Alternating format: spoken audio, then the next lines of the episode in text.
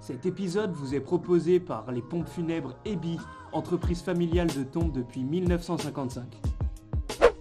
Salut à tous, j'espère que vous allez bien. La semaine dernière, on s'est retrouvé avec Guillaume pour parler de pourquoi le sexe. Et aujourd'hui, on se retrouve pour un sujet euh, d'autant plus joyeux, la mort. J'espère que ça va, Guillaume? Ça va, ça va, super. Et toi, nickel? Nickel, nickel. On va accueillir euh, trois spécialistes pour euh, parler de ce sujet. J'espère qu'ils vont bien et merci à vous d'être présents, euh, Manon, Paul et Mathis. Salut Salut Salut Jingle.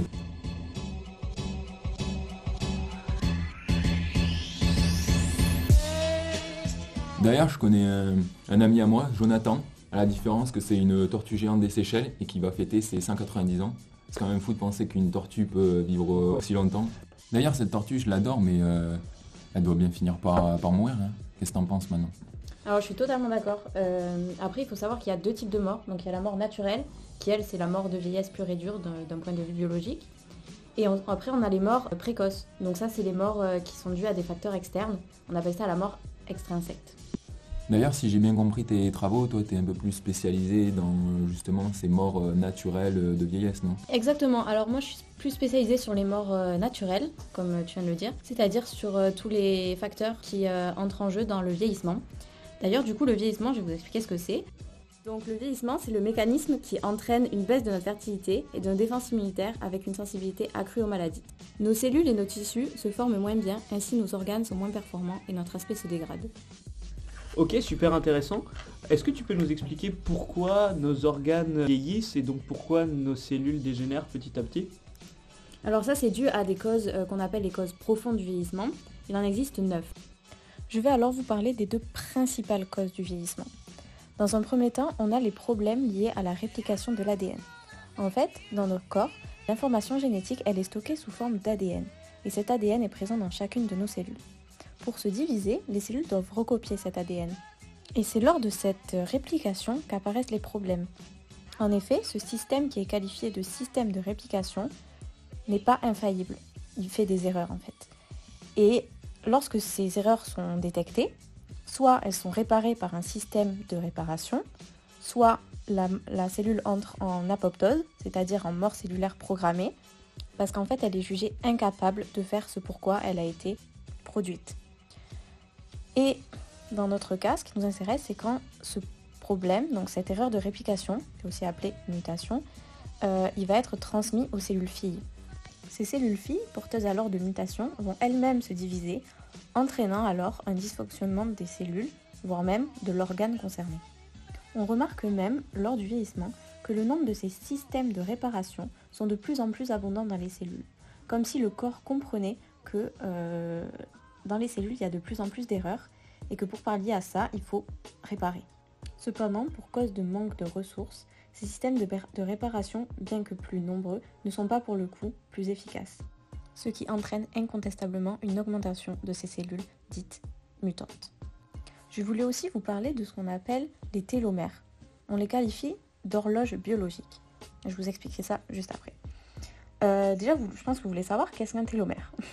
Donc en fait, les télomères, c'est des régions euh, non codantes d'ADN qui se situent à l'extrémité des chromosomes et qui permettent de les protéger, de protéger la partie codante des chromosomes en fait.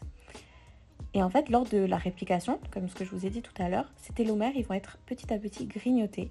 Et au bout d'un moment, ça va laisser euh, le chromosome à nu en fait. Et lorsque du coup cette partie codante de l'ADN est elle-même exposée à des grignotages, euh, ça va impliquer en fait la mort cellulaire. Donc en fait, au fur et à mesure du temps, euh, au fur et à mesure des divisions cellulaires, euh, on a une disparition progressive de ce télomère. C'est pourquoi on appelle ça euh, une horloge biologique, parce qu'en fonction de la longueur des télomères, on peut déduire l'âge ou le nombre de divisions que cette cellule a effectué. Le nombre maximal de divisions qu'une cellule peut effectuer est nommé limite de Hayflick, du nom de son découvreur. Léonard Hayflick nous indique qu'il existerait un nombre maximum de divisions cellulaires. Et ce nombre y dépendrait en effet de la longueur des télomères. Il existe encore sept autres causes du vieillissement. Si toutefois ces informations vous intéressent, je vous laisse aller lire l'article qui s'appelle The Hallmarks of Aging, paru en 2013 dans la revue Cell. Ce que je veux que vous compreniez ici, en fait, c'est que le vieillissement se fait au niveau cellulaire Et en fait, c'est cette accumulation de cellules vieillissantes qui va entraîner un dysfonctionnement de nos organes, de nos tissus, etc. Et en fait, nous ne mourrons jamais de vieillesse pure et dure. C'est parce que nos systèmes sont de moins en moins efficaces que nous finissons par, des causes extrinsèques plus facilement. Par exemple, les prédateurs ont une tendance à préférer les proies moins rapides, donc la plupart du temps ce sont les vieilles, euh, car elles sont plus faciles à attraper. Ou alors parce que notre système immunitaire est de plus en plus défaillant, nous finissons alors par, par mourir de maladies qui, lorsqu'on est dans la force de l'âge, ne nous tuent pas en fait. Et donc là, tu nous dis que la réduction des télomères et les erreurs de réplication seraient les causes profondes de la mort. Mais pour moi qui travaille euh, dans l'évolution, ce serait plus en fait les causes proximales de la sénescence. Et donc ça, pour moi, ça n'explique pas en fait pleinement ce qui cause euh, la sénescence. Donc en gros, euh, si j'ai bien compris, vous m'arrêtez si, je me trompe, la mort, elle serait commune à tous les, êtres vivants, mais il est impossible de penser qu'un jour on voyait un être immortel. Être immortel peut sembler bénéfique pour l'individu, mais cela pose plusieurs problèmes au niveau global, par exemple, le problème de surpopulation dû au fait que si l'individu se reproduit plusieurs fois, on augmente le nombre sans diminuer le nombre d'individus. Cela augmente la consommation de ressources du milieu qui est limitée euh, sur Terre. Euh, mais euh, il y a des contre-exemples à ceci qui est la Turritopsis dorni qui est une méduse qui, une fois arrivée à l'étape de sénescence, retourne à l'état de polype ce qui inverse le vieillissement, mais euh, ça ne l'empêche de mourir de causes euh, accidentelles. Donc euh, on peut se poser la question de pourquoi est-ce que la sélection naturelle sélectionne plutôt de la mort et de la sénescence, alors que pour la survie d'une espèce, il vaut mieux favoriser la survie et la reproduction. Oula, mais attends, c'est assez paradoxal parce que quand on y pense, d'un côté, on a la survie pour les espèces et de l'autre, on a la mort et la sénescence. Donc, comment on expliquerait justement que l'immortalité ne soit pas conservée? Ce que tu soulèves, en fait, c'est très intéressant parce que d'un côté, on aurait la sélection naturelle qui ne favorise que la reproduction et la survie. Du coup, on pourrait se demander comment ça se fait qu'elle a conservé au cours de l'évolution la sénescence et la mort, alors que ces deux choses vont à l'encontre de ce pourquoi la sélection naturelle travaille. Et donc en fait, on aurait plusieurs théories pour expliquer tout cela, et ces théories en fait partent, tous du principe que euh, la pression de sélection euh, subie par les individus diminuent tous au cours du temps et notamment euh, après la reproduction. Excuse-moi, je te coupe, mais si j'ai bien compris, on aurait eu plus de problèmes après s'être reproduit qu'avant de se reproduire?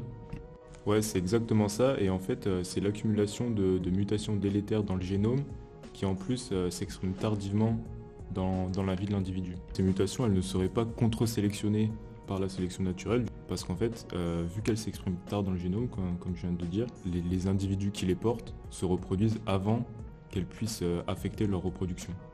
Est-ce que tu aurais des preuves à nous apporter pour qu'on puisse un peu imager euh, ce que tu nous rapportes? Ouais, tout à fait. Donc, par exemple, je prends l'exemple de Aldan, qui est un généticien.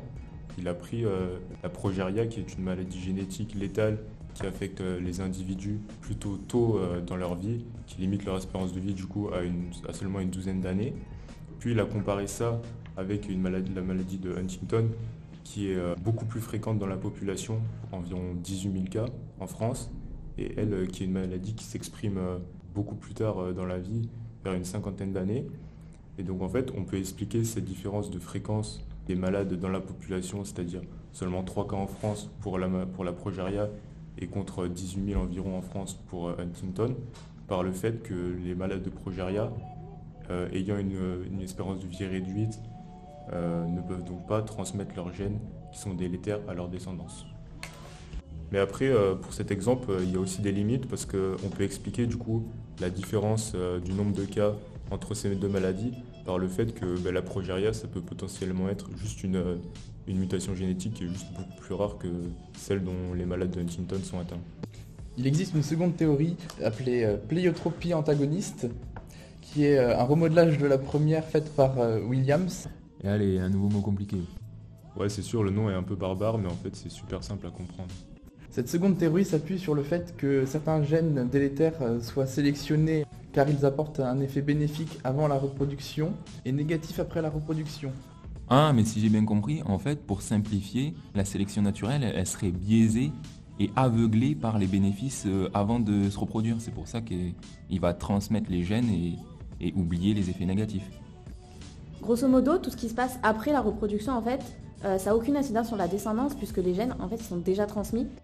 Je suis désolé, mais je crois que j'ai pas très bien cerné la différence entre ces deux premières théories. Mais en fait, dans la première théorie, elle dit que tout ce qui arrive après la reproduction qui est délétère sera quand même transmis. Et en fait, la deuxième, celle des gènes pédiotrophes, c'est qu'un même gène a deux fonctions et qu'avant la reproduction, il a un effet bénéfique, donc qui va faire que l'animal qui a ce gène ou l'individu aura un succès reproducteur plus élevé. Euh, Après la reproduction, ce gène a un effet néfaste. Donc cet effet néfaste sera lui aussi transmis et du coup en plus grande euh, portion. Pour illustrer la seconde théorie donc des, des gènes pléiotrophes, comme exemple les hormones qui auront un effet bénéfique avant la reproduction, c'est-à-dire qu'ils vont augmenter nos caractères sexuels secondaires, donc la poitrine euh, pour les femmes par exemple, et euh, lors de la, du vieillissement, euh, ce, même gène va provoquer l'ostéoporose, qui est une maladie osseuse. Je voudrais parler aussi d'un autre exemple. Par exemple, des chercheurs ont étudié la souris et ils ont trouvé donc une protéine qui permettrait en fait de supprimer les tumeurs et ils se sont rendus compte que ce gène qui supprime les tumeurs un bénéfice en fait pour euh, les jeunes individus parce qu'il permet de limiter les tumeurs avant la reproduction, mais que plus tard dans la vie, du coup, en période post-reproduction, ça a un impact négatif sur la survie des souris âgées car elle limite également euh, le renouvellement des cellules. On peut aussi prendre l'exemple euh, d'une étude qui a été menée sur euh, des drosophiles en laboratoire. Donc euh, les chercheurs ont montré que euh, plus un groupe de drosophiles allait se reproduire tardivement, plus leur espérance de vie allait être augmentée. Et par contre, euh, ce qu'on observe dans la nature, c'est que de manière générale, la sélection naturelle en fait favorise les espèces qui se reproduisent de plus en plus tôt, ce qui induirait une accumulation de mutations délétères, donc comme on l'a dit précédemment, euh, ce qui induirait du coup une diminution de l'espérance de vie générale des espèces. Mais euh, comment t'expliques euh, que notre ami euh, Jonathan la tortue euh, vive au- aussi longtemps? On peut aussi prendre l'exemple du requin du Groenland qui peut vivre plusieurs siècles. Et en fait, ça, c'est surtout relié à leur euh, milieu de vie. En effet, ces, individus ont un milieu de vie où les facteurs euh, de mort extrinsèques sont vraiment réduits. Il faut donc faire euh, la distinction entre l'espérance de vie, qui est la durée moyenne de la vie des, des individus, et la durée maximale de vie. Par exemple, les pinsons, à l'état sauvage, ils vivent en moyenne 2 ans, et en captivité, ils sont capables de vivre 30 ans.